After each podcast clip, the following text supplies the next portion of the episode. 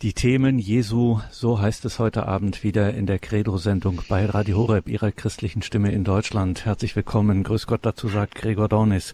Schön, dass Sie jetzt hier wieder mit dabei sind.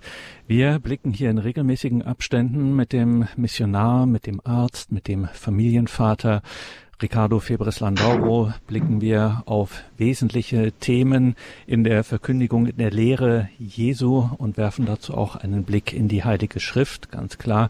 Und wenn es um die Themen Jesu geht, dann sind das nicht irgendwelche abgehobenen theoretischen Lehren, sondern dann geht es direkt um uns und das, worauf es in unserem Leben und in unserem Leben mit Gott natürlich ankommt. Heute haben wir eines dieser ganz wesentlichen zentralen Themen, ohne die ein Leben mit Gott nicht denkbar ist, nämlich das Thema Vergebung. Und wir sind sehr gespannt, was wir heute dazu erfahren von Dr. Ricardo Febres Landauro, den wir jetzt über eine Internetleitung zugeschaltet haben. Grüße Gott, Dr. Febres. Hallo, grüße Gott, Herr Dornes. Eine große Freude, hier wieder mit Ihnen zusammen zu sein, mit unserer Radio Horeb Familie wollen wir heute über die Vergebung reden. Wir beginnen mit einem Gebet. Ein mächtiger Vater, wir danken dir, Herr, für deine Liebe. Siehe, Vater, ich bin dein unwürdiges Werkzeug. Herr, nur du allein bist heilig, nur du alleine bist Gott, bist gut, nur du alleine bist Gott. Vater, ich bitte dich, dass, dass wir diese Gelegenheit nutzen, um jene Worte mit deinen Kindern zu sprechen, die du mit deinen Kindern sprechen willst. Herr, so sehe dein Wort in ihre Herzen. Lass es so, dass, dass ihre Herzen, die Ohren und die Augen ihrer Herzen jetzt geöffnet werden, damit dein Wort da auf fruchtbaren Boden fällt. Heilige Jungfrau Maria, bete für uns. Darum beten wir im heiligen Namen Jesu, im Namen des Vaters und des Sohnes und des Heiligen Geistes. Amen. Die Themen Jesu war für mich auch bisher auch eine ganz spannende Erfahrung als Psychiater und Psychotherapeut einfach in die, in die Psyche Jesu einzutauchen, wie, wie Jesus gedacht hat. Das ist das, was wir Psychiater, Psychotherapeuten machen. Wir reden mit den Menschen und anhand der Worte, die sie sagen und ihre Gesten, anhand ihre Werke, dem, was sie tun, versuchen wir uns ein klareres Bild von, von den Menschen äh, zu machen, die wir begegnen oder die auch in unsere Behandlung kommen. Und ich denke, das machen ja nicht nur Psychiater und Psychotherapeuten, sondern das machen alle Menschen genauso. Wir versuchen uns ein Bild von unserem Gegenüber zu machen anhand ihrer Worte. Nun habe ich es unternommen, die, die häufigsten Worte Jesus zusammenzuzählen und, äh, und die häufigsten Themen ähm, herauszuarbeiten. Und, und so kommen wir zum Thema der Vergebung. Jesus sprach immer wieder über Vergebung. Und es ging dann bis zu dem Punkt, dass das Gebet des Herrn, was er uns überliefert hat, da geht es um Vergebung. Was aber die wenigsten wissen, und das ist eine Sache, was ich jetzt neu entdeckt habe bei meinen Abenteuern in, in der Heiligen Schrift und, und mit den ursprünglichen Sprachen der Heiligen Schrift, Althebräisch, Altgriechisch, äh, Latein, die Vulgata, dass, dass die Art und Weise, wie Jesus über Vergebung sprach, revolutionär war. Jesus hat über Vergebung gesprochen, wie noch kein anderer Mensch zuvor über Vergebung gesprochen hatte. Und da wollen wir eintauchen heute. Nun, wenn wir über Vergebung reden, gibt es heute so ein bisschen eine, eine falsche Vorstellung.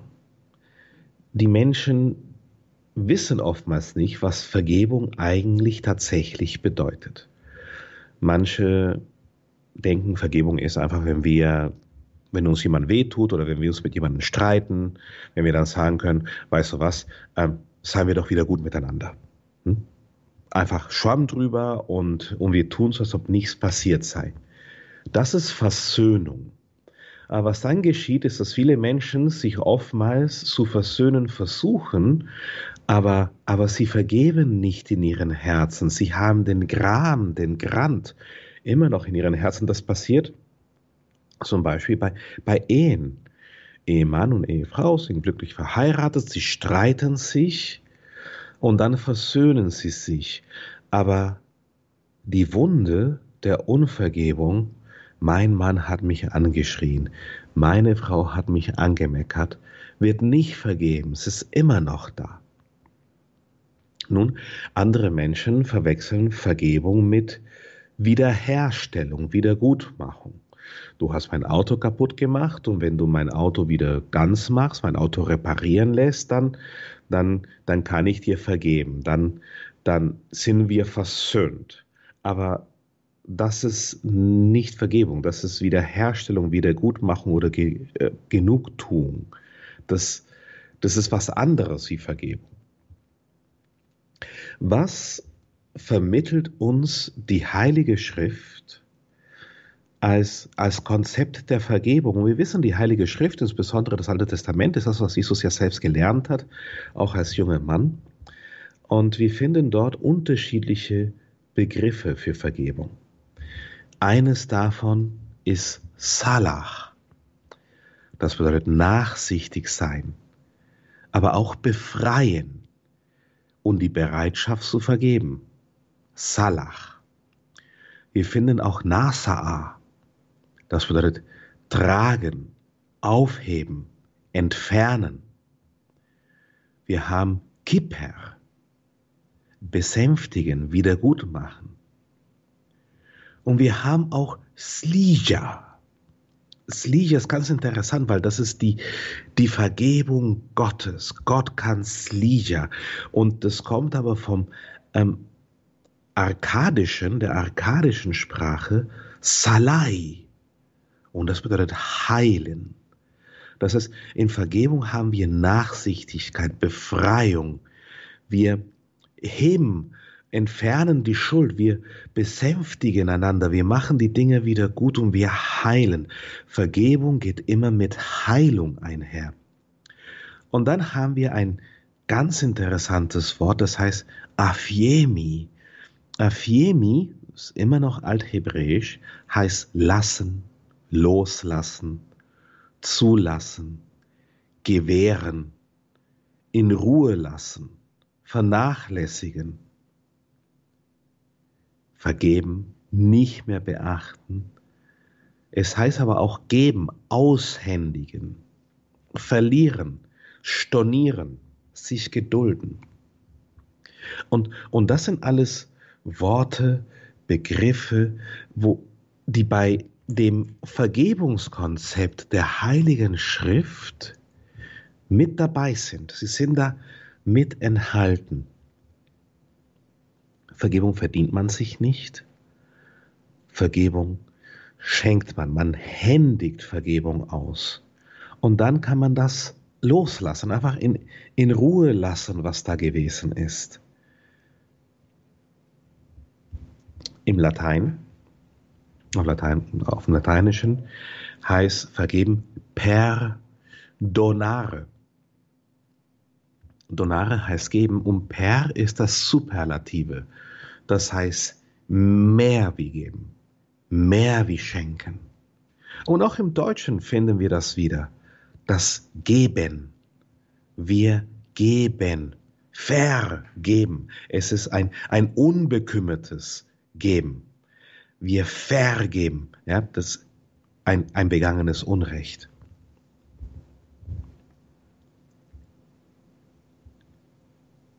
Warum ist es wichtig zu vergeben?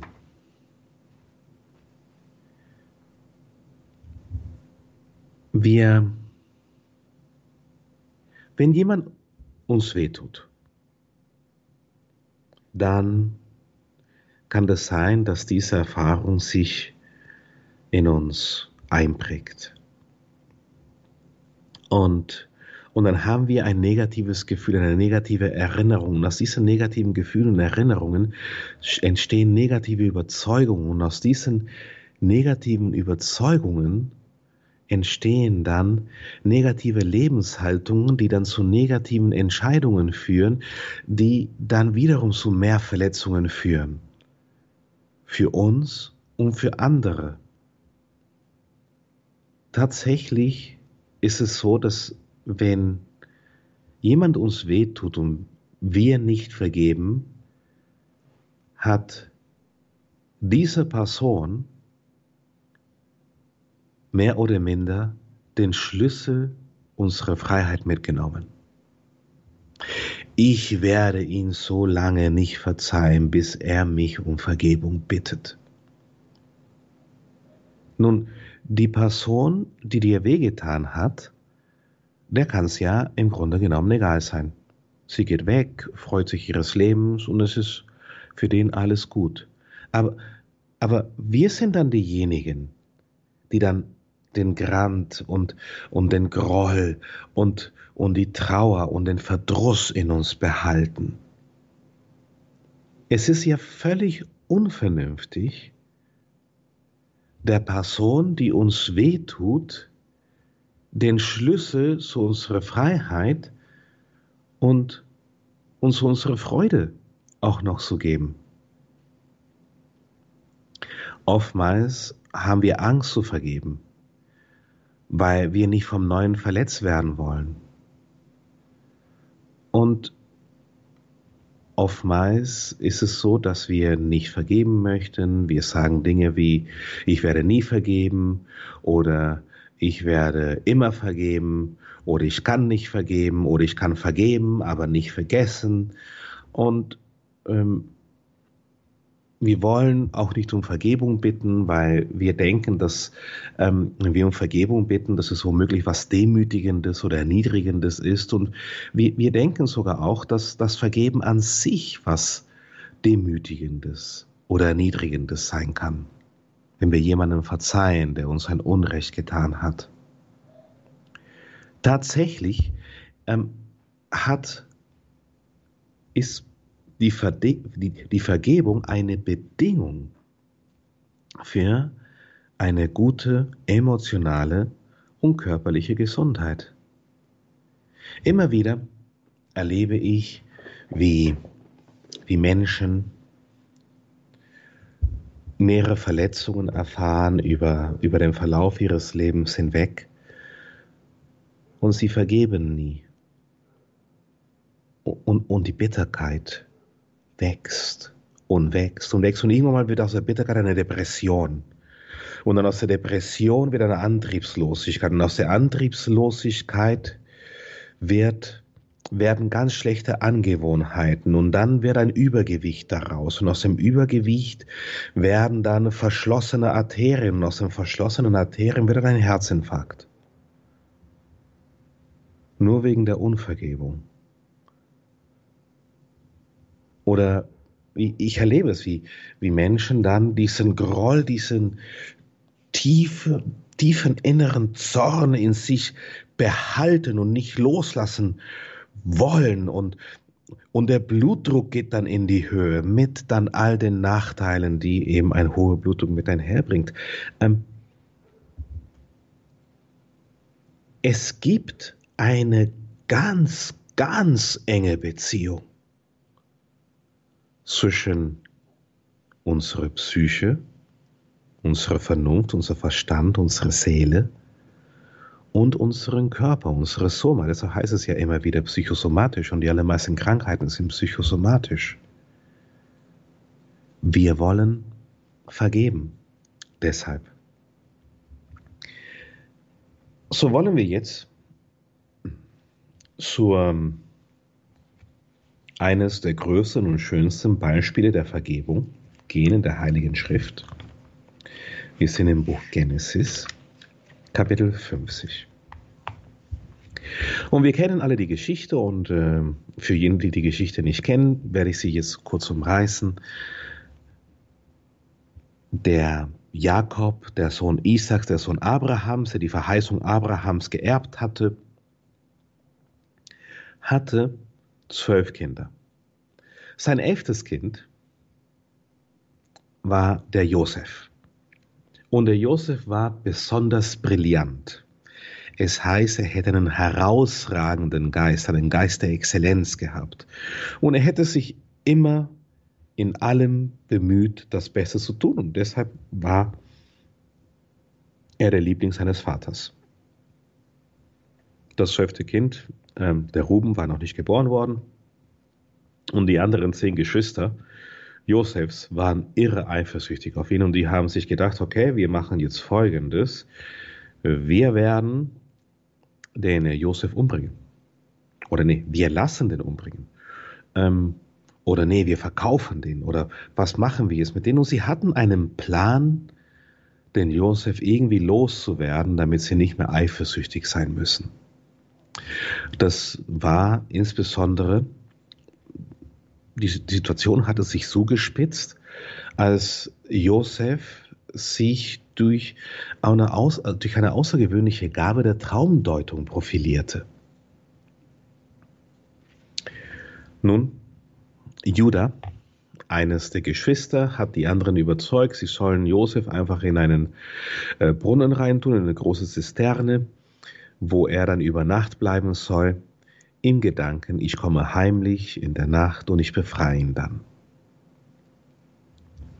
Was dann geschah, war, dass als die Geschwister weg waren, da kamen die Midianiter und sie haben den Josef mitgenommen und sie haben ihn als Sklaven mitgenommen.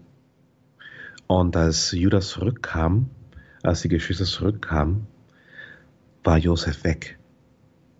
Und Jakob war irre traurig und, und die Geschichte von Josef geht dann in die Richtung, dass äh, er von einem ägyptischen General aufgekauft wurde. Ähm, er wurde von der Frau von dem ägyptischen General ins Gefängnis gebracht, auf, äh, weil er wurde verleumdet. Und ähm, im Gefängnis ähm, wurde er dann hat, ist in Kontakt gekommen mit dem Mundschenk des Pharao, der dann Jahre später, zehn Jahre später, dem Pharao über den Josef erzählt hat, dass der Pharao einen Traum hatte. Und so konnte Josef den Traum des Pharaos deuten und der Pharao war so glücklich mit ihm, dass er ihn zur zweitwichtigsten Person Ägyptens gemacht hat. Und unter Josef ist es Ägypten extrem gut gegangen und äh, so wurde das Ägypten der Antike eines der größten Reiche der Antike eben. Und das ist dem Josef zu verdanken. Was wir sehen ist, ganz egal, was ihm alles angetan wurde, hat Josef nie aufgehört, sein Bestes zu geben. Ich kann mir vorstellen, ich meine, wenn, wenn ich als junger Mann als Sklave verkauft worden wäre, ich hätte mir gedacht, öh, ich habe gar keinen Bock. Also, was wollt ihr, dass ich mache? Wisst ihr was? Ich mache gerade nur das Nötigste, damit ihr mich nicht auspeitscht, aber von Leistung und herausragend und mir Mühe geben und solche Geschichten, das könnte ich abschminken. Oder als sie mich ins Gefängnis gesteckt hätten. Ich hätte mir im Gefängnis keine Mühe gegeben. Aber tatsächlich im Gefängnis war Josef nach wie vor herausragend, sodass der Gefängniswärter ihm den Gefängnisschlüssel anvertraut hat, sodass er der Oberste aller Gefängnisinsassen war. Das ist verrückt. Das ist unglaublich. Nun, wie die Wege des Herrn so sind, es kam eine große Hungersnot über das Land und, und Ägypten war sehr, sehr reich und hatte auch sehr viel Getreide, weil Josef das Getreide der, der guten Jahre, der Jahren mit der guten Ernte so gut verwaltet hatte. Und auch alle Völker in, im Umfeld von Ägypten ähm, waren in einer großen Hungersnot. Es, es waren sieben Jahre Hungersnot und im siebten Jahr kamen sie alle und sagten, hey, wir haben dem Pharao schon alles verkauft und alles gegeben, was wir hatten, damit wir Getreide bekommen. Wir haben nichts mehr wie, wie uns selbst. Wir wollen uns dem Pharao als Sklaven verkaufen, weil es ist besser, als Sklaven unter dem Pharao zu leben, wie an Hunger zu sterben. Wir denken an die Pyramiden und an die vielen Tausenden von Sklaven, die der Pharao hatte. Nun kam aber auch, kamen aber auch die Geschwister des Josef. Weil Josef wie ein Ägypter ausgesehen hat und wie ein Ägypter gekleidet war, haben sie ihn nicht erkannt. Aber Josef erkannte seine Geschwister. Es kam zu einer Versöhnung. Und äh, Josef hat seine Geschwister ernähren dürfen. Der Pharao hat dann das ganze Volk Israels, Jakob und die Geschwister ähm, und die Diener und, und die Herden und die Viecher alle aufgenommen als Gäste. Das war eine sehr schöne Geste des Pharaos. Und als der Vater der Geschwister starb, Jakob starb, hatten die Geschwister Angst. Die Geschwister hatten Angst, dass der Josef sich, nun wo der Vater tot ist, endlich rächen würde an ihnen. Und ich lese jetzt vor. Die Brüder Josefs aber fürchteten sich, als ihr Vater gestorben war, und sagten, wie nun, wenn Josef sich gegen uns feindselig verhält und alles Böse, was sie ihm angetan haben, vergelten will, darum sandten sie zu Josef und ließen ihm sagen, dein Vater hat vor seinem Tod angeordnet, so sollt ihr zu Josef reden. Ach, verzeih doch deinen Brüdern ihr Versagen und ihre Sünde, weil sie dir Böses angetan haben.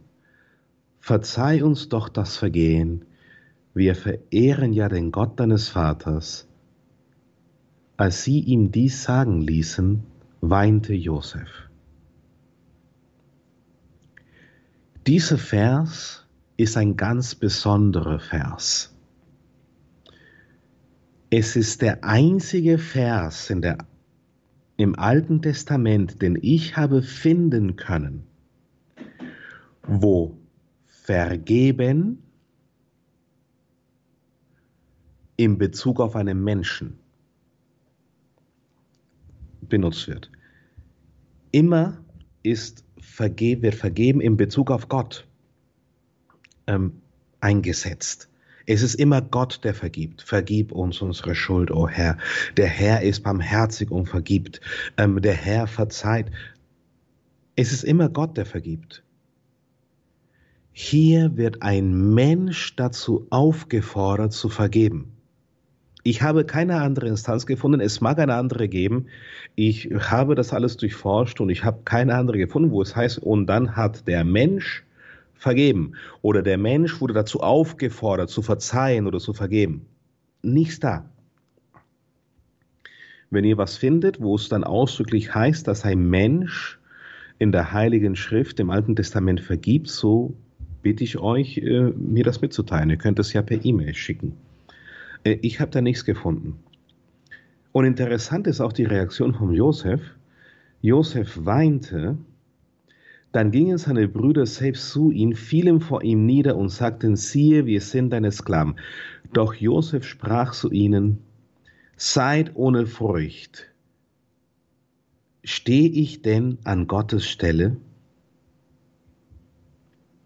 Josef hat nie gesagt, dass er seinen Brüdern vergibt. Er, ich denke, er hat ihnen vergeben und äh, er war dann, hat sie dann am Leben erhalten und war immer freundlich mit ihnen und mit ihren Kindern. Aber er hat nie gesagt, ich vergebe euch. Warum? Er dachte, so denke ich, das ist, wie ich das sehe, wie ich das verstehe, dass das Vergeben etwas ist, was, was Gott tut. Und auf einmal kommt Jesus aus Nazareth und sagt, vergibt, so wie Gott vergibt. Wow! Wie vergibt denn Gott? Wie, wie bringt denn Gott die Vergebungsleistung? Wenn ich so vergeben soll wie Gott, dann sollte ich irgendwo in Erfahrung bringen, wie denn Gott vergibt. Ich gehe mal zu Matthäus 18, 24. Da haben wir vielleicht so ein bisschen, das vermittelt uns ein Bild dessen, wie Gott vergibt. Deshalb ist es mit dem Himmelreich wie mit einem König, der mit seinen Knechten Abrechnung halten wollte. Als er nun begann abzurechnen, wurde einer vor ihm gebracht, der zehntausend Talente schuldig war. Weil er nicht zahlen konnte, befahl der Herr, ihn samt Frau und Kindern in seine ganzen, und seine ganzen Habe zu verkaufen und so die Schuld zu begleichen. Da fiel ihm der Knecht zu Füßen und fleht ihn an, hab Geduld mit mir, ich will dir ja alles bezahlen. Der Herr erbarmte sich jenes Knechtes, ließ ihn frei und erließ ihm die Schuld. Bis dahin erstmal eine, eine fabelhafte Sequenz. Hier wird eine Zahl erwähnt. 10.000 Talente Gold. Also 10.000 Talente Gold, das entspricht umgerechnet auf, auf Euro 3,5 Milliarden Euro. Okay? Der Knecht hat dem König 3,5 Milliarden Euro geschuldet. Das sind 200.000 Jahre Arbeit. Es wäre unmöglich gewesen, dass er die Schuld bezahlt. Das geht nicht. Wie will er denn die Schuld bezahlen? 3,5 ähm, Milliarden Euro, das, das ist eine halbe Stadt. Wir können hier einen Stadtteil von München dafür kaufen oder einen Stadtteil von Frankfurt oder Berlin. Ähm, das war die Schuld des Knechtes. Und um was wollte der Knecht? Der Knecht wollte nur, dass er geduldig ist. Ich bezahle dir ja die Schuld. Und wie hat sich der König erbarmt? Er hat ihm die komplette Schuld vergeben. So vergibt Gott. Gott vergibt ungebeten. Der ist dann nicht um, um Vergebung gebeten worden. Der Knecht sagte nicht, bitte vergib mir die Schuld, sondern bitte sei geduldig. Und dann hat ihm die Schuld komplett vergeben. Und maßlos es ist eine maßlose, uneingeschränkte Vergebung. Das hätten genauso gut 100.000 Talente Gold sein können. Aber Jesus hat hier eine, eine konkrete Zahl benannt. Es ging hier um 3,5 Milliarden Euro. Es, es ist ohne Maß. Es ist eine unendlich große Zahl. Kein Unrecht ist so groß, dass sie nicht dessen wert oder würdig wäre, vergeben zu werden. Gott vergibt grundsätzlich selbst das Allerschlimmste. Es gibt diese eine Klausel, dass die Lästerung gegen den Heiligen Geist nicht vergeben wird, aber das ist Thema für eine andere Sendung. Das, wir wissen, der Heilige Geist ist ja die Liebe Gottes und wer gegen die Liebe Gottes lästert, naja, das, das hat dann Folgen. Aber ansonsten von dem abgesehen gibt es nichts, was er nicht vergeben würde, bereitwillig, ehe er darum gebeten wird. Wie vergibt Gott? Gott hat dir verziehen, als, als du noch nicht geboren wurdest. Als du noch nicht geboren wurdest, hat er deine Sünden bereits am Kreuz getragen. Er hat im Voraus verziehen. Hm? Ähm, lassen wir uns das mal hier auf der Zunge zergehen. Ich weiß, dass der morgige Tag hier Plagen und Probleme mit sich bringen wird. Ich vergebe im Voraus. Ich weiß, morgen muss ich mit meiner Schwiegermutter sprechen. Ja, die, der Schwiegermutter, der, der, wird ganz oft nicht vergeben.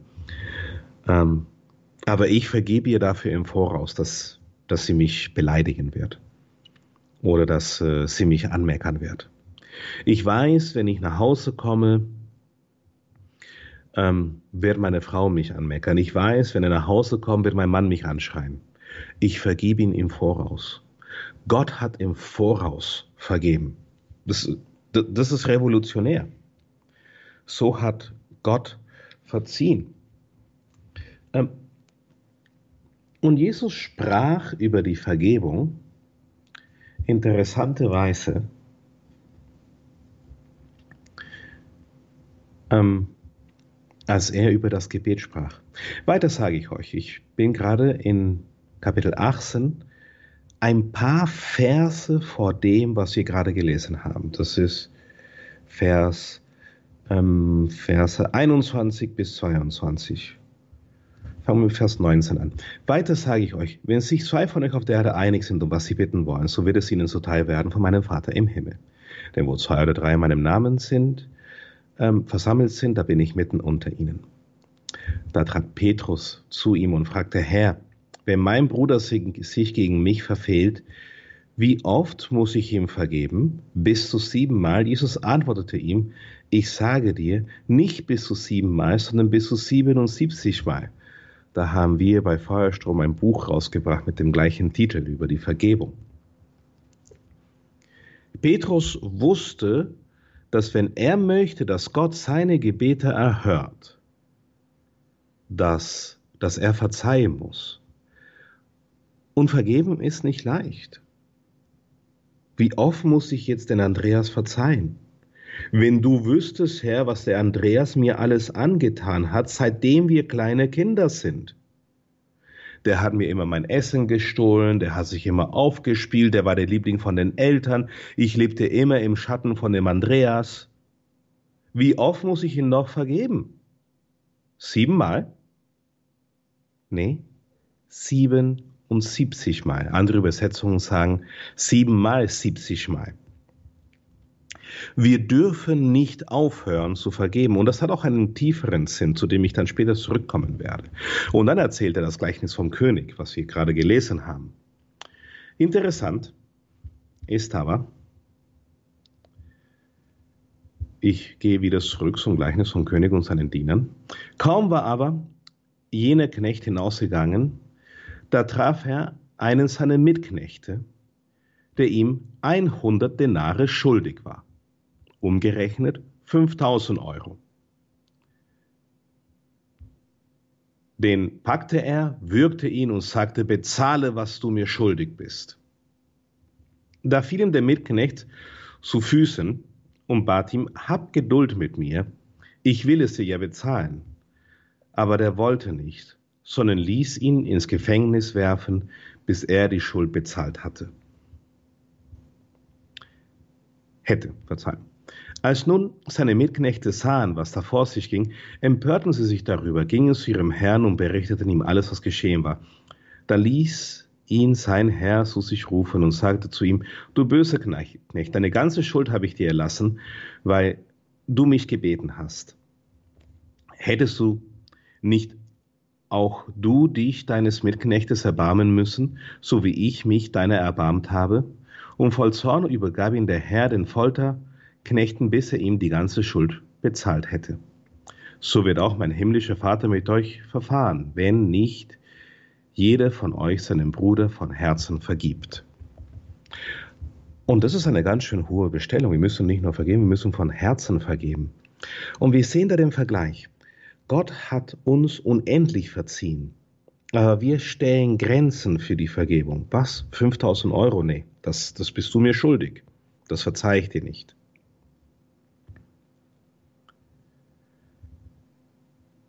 Das Problem ist, dass unser Begriff der Vergebung sich lediglich auf unsere Natur beschränkt. Unser Begriff der Vergebung beschränkt sich auf unsere Natur. Ich versuche das ein bisschen ähm, besser zu verdeutlichen. Wir Menschen wurden nicht dazu erschaffen, für uns selbst zu leben. Wir wurden nicht dazu erschaffen, ohne Gott zu leben. Von Anfang an war der Gedanke, dass wir Menschen und Gott in eine tiefe Beziehung zueinander leben. Von Geburt bis zu unserer Heimkehr im Himmel. Das war der ursprüngliche Gedanke. Wir hätten als Symbiose mit Gott von Anfang an funktionieren sollen. Und ja, manche verstehen es nie, dass sie erst dann richtig funktionieren können werden, dass sie erst dann richtig Menschen sein können werden, wenn sie eine innige, liebevolle Beziehung mit Gott haben. Das war nicht der Entwurf. Das, das war nicht der Plan. So ist die Vergebung eine Handlung, die wir gemeinsam mit Gott in ihm, in seinem Geist ausführen können. Und ich sage das, weil ganz viele Menschen kommen zu mir und fragen mich, Richie, wie vergibt man? Ich sitze da und ich denke mir, ah, ich will vergeben, ich will vergeben, ich will vergeben, ich vergib jetzt. Oh, aber ich ärgere mich trotzdem noch. Wie vergebe ich? Es ist nicht, wie vergebe ich, sondern wie vergeben wir wenn wir wirklich von Herzen, von Grund auf vergeben wollen, brauchen wir ein Wir mit dem Herrn. Jesus und du, ihr vergibt. Vielleicht zuerst ein paar Worte darüber, was Vergebung nicht ist. Vergebung ist keine besondere Gefälligkeit. Vergebung ist es nicht das Unrecht zu rechtfertigen, was die anderen begangen haben. Vergebung ist nicht Versöhnung. Vergebung kann zur Versöhnung führen, aber es ist nicht das Gleiche. Vergebung ist nicht das Resultat der Interaktion zwischen zwei Personen. Vergebung bedeutet nicht, dass wir uns selbst für das Geschehene die Schuld geben. Das ist nicht Vergebung, das ist Selbstbeschuldigung sind Selbstvorwürfe. Vergebung und Selbstvorwürfe sind auch unterschiedliche Dinge. Vergebung ist keine Emotion. Oh, ich spüre Vergebung. Nein, es ist ein Willensakt. Wir entscheiden uns zu vergeben. Vergebung bedeutet nicht, dass wir uns zu Fußabstreifer machen lassen. Und Vergebung bedeutet auch nicht, dass wir die Konsequenzen aufheben. Zum Beispiel ich borg dir mein Auto und du fährst mein Auto gegen die Wand. Jetzt, weil ich dir vergebe, vergebe ich dir die Schuld und du musst mein Auto nicht reparieren. Aber ich werde dir mein Auto wahrscheinlich nicht mehr borgen, bis ich zumindest in der Beziehung zu dir so weit bin, dass ich verstehe, okay, ich kann jetzt dir mein Auto wieder leihen. Vergebung ist keine Lossprechung. Wenn, wenn jemand uns ein Unrecht tut und, und wir vergeben den, äh, sind seine Sünden, ist dieses Unrecht jetzt vor Gott nicht unbedingt losgesprochen. Dann muss er dann selbst zur Beichte gehen und Gott um Vergebung bitten. Vergebung ist es nicht vergessen vorzutäuschen. Vergebung ist auch keine Entbindung von der persönlichen Verantwortung sondern Vergebung, und das ist, was Vergebung tatsächlich ist, ist eine stille, innere, persönliche Verwandlung, die aus unserem Willensakt erwächst und gemeinsam mit Gott, mit Jesus durchgeführt wird. Und diese schenkt uns Freiheit, Frieden, Freude und Gesundheit an Leib und Seele wieder. Aber Richie, du, du, du sprichst ja immer, dass man, dass wir mit Gott vergeben müssen. Kann man denn nicht ohne Gott vergeben? Nicht vollkommen. Und ich erzähle auch gleich warum. Und da erzähle ich euch eine Geschichte dazu. Vor etwas über einem Jahrhundert wurde ein Versuch durchgeführt. Es war ein Menschenversuch. Damals war die Ethikkommission noch nicht so scharf wie heute. Ähm, ein Psychologe wollte erforschen, ob die Angst etwas Angeborenes oder Erlerntes ist. Und sie hat, äh, oder der Psychologe hat einen Jungen, einen kleinen Jungen, war drei, vier Jahre alt, mit einem scharfen, bellenden Hund in ein Zimmer eingesperrt. Und der Junge hat dann natürlich Angst vor dem Hund gehabt und hat dann das Früchten gelernt.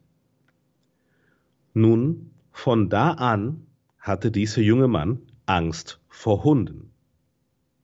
Und äh, dieser Psychologe war dann sehr glücklich, weil er hatte dann bewiesen, beweisen können, Angst wird erlernt. Das Interessante ist, was dann geschah. Weil der Junge entwickelte dann nicht nur Angst vor Hunden, sondern auch Angst vor anderen behaarten Tieren. Und dann hatte der Junge auch noch Angst vor Frauen im Pelzmäntel.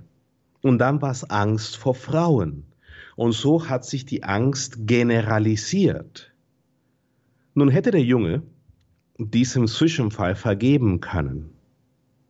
Aber die andere Ängste und die andere Orte, wo die negative Gefühle sich da eingenistet haben, wären ihm vielleicht nicht klar gewesen.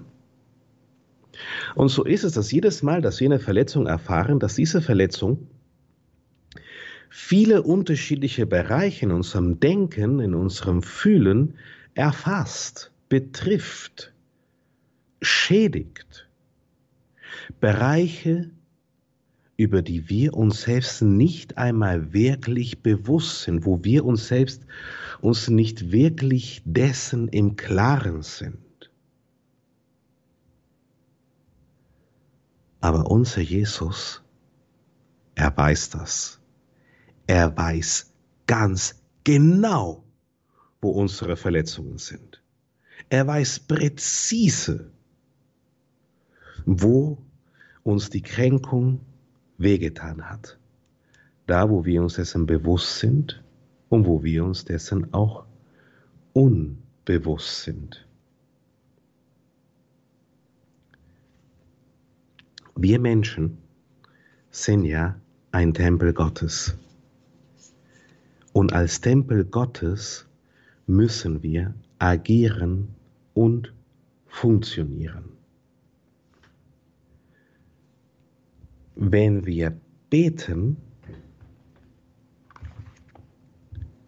so funktionieren wir, so handeln wir in, in dem wahrhaftigen, authentischen, vollem Ich, was, was wir sein sollten eine Einheit mit dem Herrn.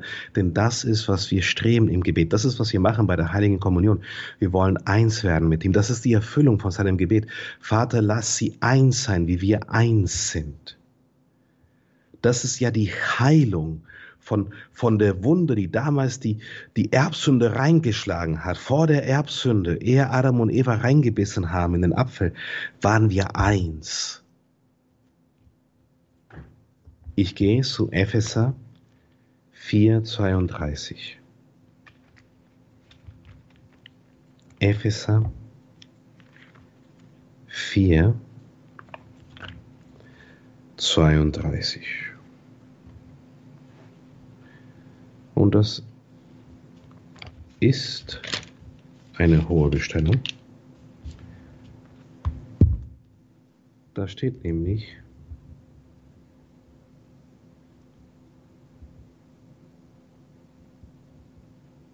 Seid vielmehr gütig zueinander und barmherzig.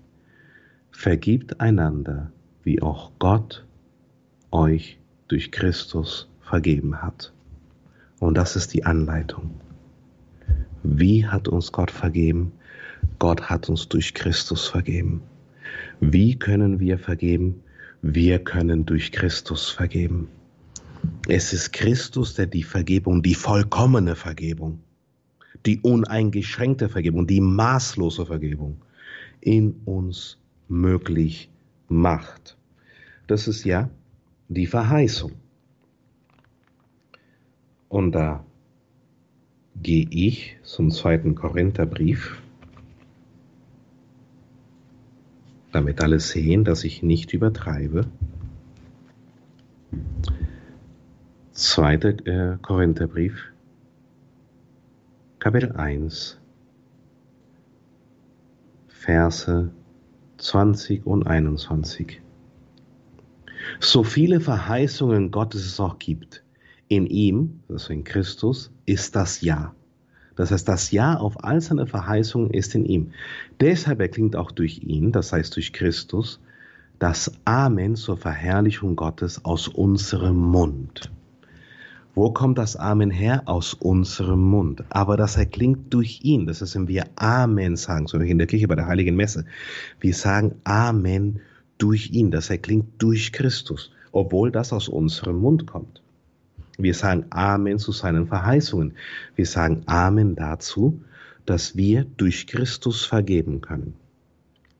Und es gibt zwei Arten und Weisen, das zu tun. Die erste Art und Weise ist, wir kommen nach Hause und äh, wir hatten vielleicht einen anstrengenden Tag und wir setzen uns leise hin und wir sprechen mit Gott und es kann sein, dass uns eine verwundete Erinnerung wieder in den Sinn kommt. Etwas, was wir nicht vergeben können oder was uns sehr wehgetan hat. So können wir das bekennen. Herr, ich kann diesem Menschen nicht vergeben, diesen Umstand, was er, sie mir angetan hat. Aber ich will vergeben, auch wenn ich es nicht kann, auch wenn es mir nicht gelingt, ich will vergeben, Jesus. Jesus, du lebst in meinem Herzen, du lebst in meinem Innern. Vergib in mir, segne diesen Menschen, vollbringe, vollziehe die Vergebung, da wo ich nicht vergeben kann. Und wenn du dann noch die negative Empfindung hast diesem Menschen gegenüber, dann kannst du das wieder ins Gebet bringen. Du kannst es zum Kreuz Jesu bringen. Die der, der Kreuzweg, der ganze Kreuzweg, die 13 Stationen, das ist eine einzige Meditation der Vergebung. Wurdest du verspottet, dafür gibt es eine Station. Wurdest du misshandelt, dafür gibt es eine Station. Wurdest du so unrecht verurteilt, dafür gibt es auch eine Station. Bring deine Unvergebung, deine Verletzungen da hinein. Und das kannst du so lange machen, bis du dann keine negative Gefühle mehr hast, ähm, wenn du an diese Erinnerung oder diese Menschen denkst. Nun, die zweite Art und Weise, wie wir vergeben können, das ist, wenn wir eine tiefe Beziehung haben zu Gott und wir wirklich täglich Zeit im Gebet verbringen.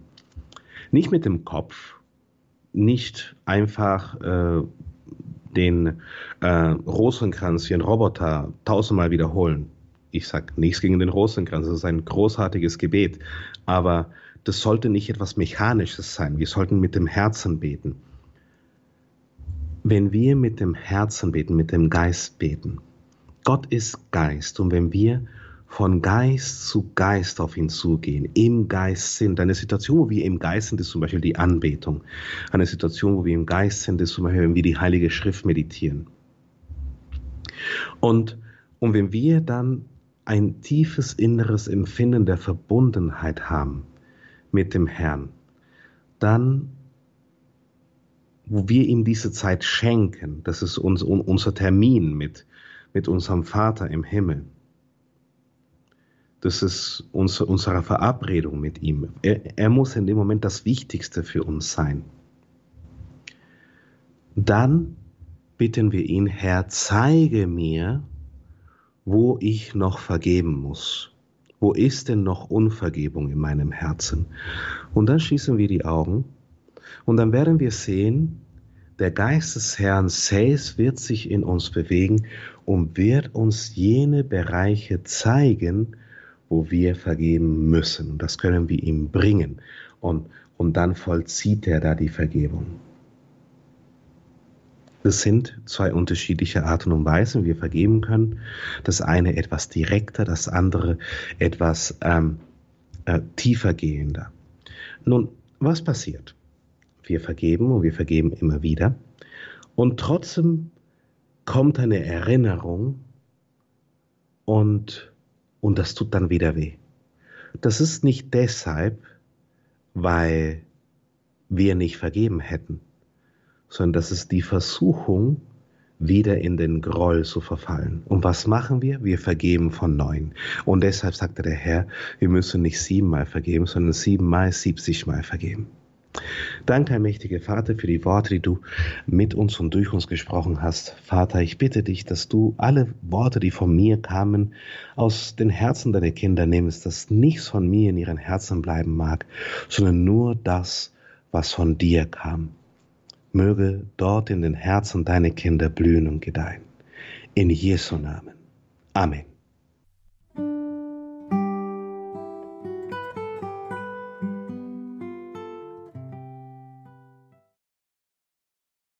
In der heutigen Credo-Sendung bei Radio Horeb, Ihrer christlichen Stimme in Deutschland, hörten Sie Dr. Ricardo Febres Landauro von der Jüngergemeinschaft Feuerstrom. Sein Thema heute Abend die Vergebung. Liebe Hörerinnen und Hörer, das kann man natürlich, versteht sich von selbst nachhören in unserer Mediathek auf horeb.org beziehungsweise überall dort, wo es Radio Horeb im Podcast gibt. Teilen Sie das gerne auch in den sozialen Netzwerken. Machen Sie auf diese wie auch auf andere Beiträge aufmerksam und schauen Sie in die Details zu dieser Sendung im Tagesprogramm auf horeb.org. Dort finden Sie nämlich einen Link zum Webauftritt von Feuerstrom, dieser besonderen, dieser jungen und wachsenden Jüngergemeinschaft. Das erwähnte kostenlose E-Book zum Thema Vergebung. Das haben wir natürlich dort auch verlinkt. Details zu dieser Sendung im Tagesprogramm auf horeb.org. Hier folgt jetzt um 21.30 Uhr die Reihe Nachgehört. Danke Ihnen allen fürs Dabeisein, viel Freude hier im weiteren Programm und danke vor allem Ihnen allen, die Sie in Ihrem Gebet, in Ihrem geistlichen Opfer uns tragen in geistlicher Weise und vor allen Dingen auch in materiellen Weise uns durch ihr Opfer, durch ihre Spende mittragen, diese Arbeit, diese Radiofamilie hier möglich machen, dass wir hier in gemeinsam in Katechesen, Lebenshilfe, Spiritualität und ganz zu vorderst an allererster Stelle im Gebet hier miteinander als Radiofamilie unser Leben mit Gott teilen können. Ein solcher Gewinn, ein Geschenk gerade in diesen Zeiten. Danke allen dafür. Mein Name ist Gregor Dornis. Ich wünsche Ihnen einen gesegneten Abend und eine behütete Nacht.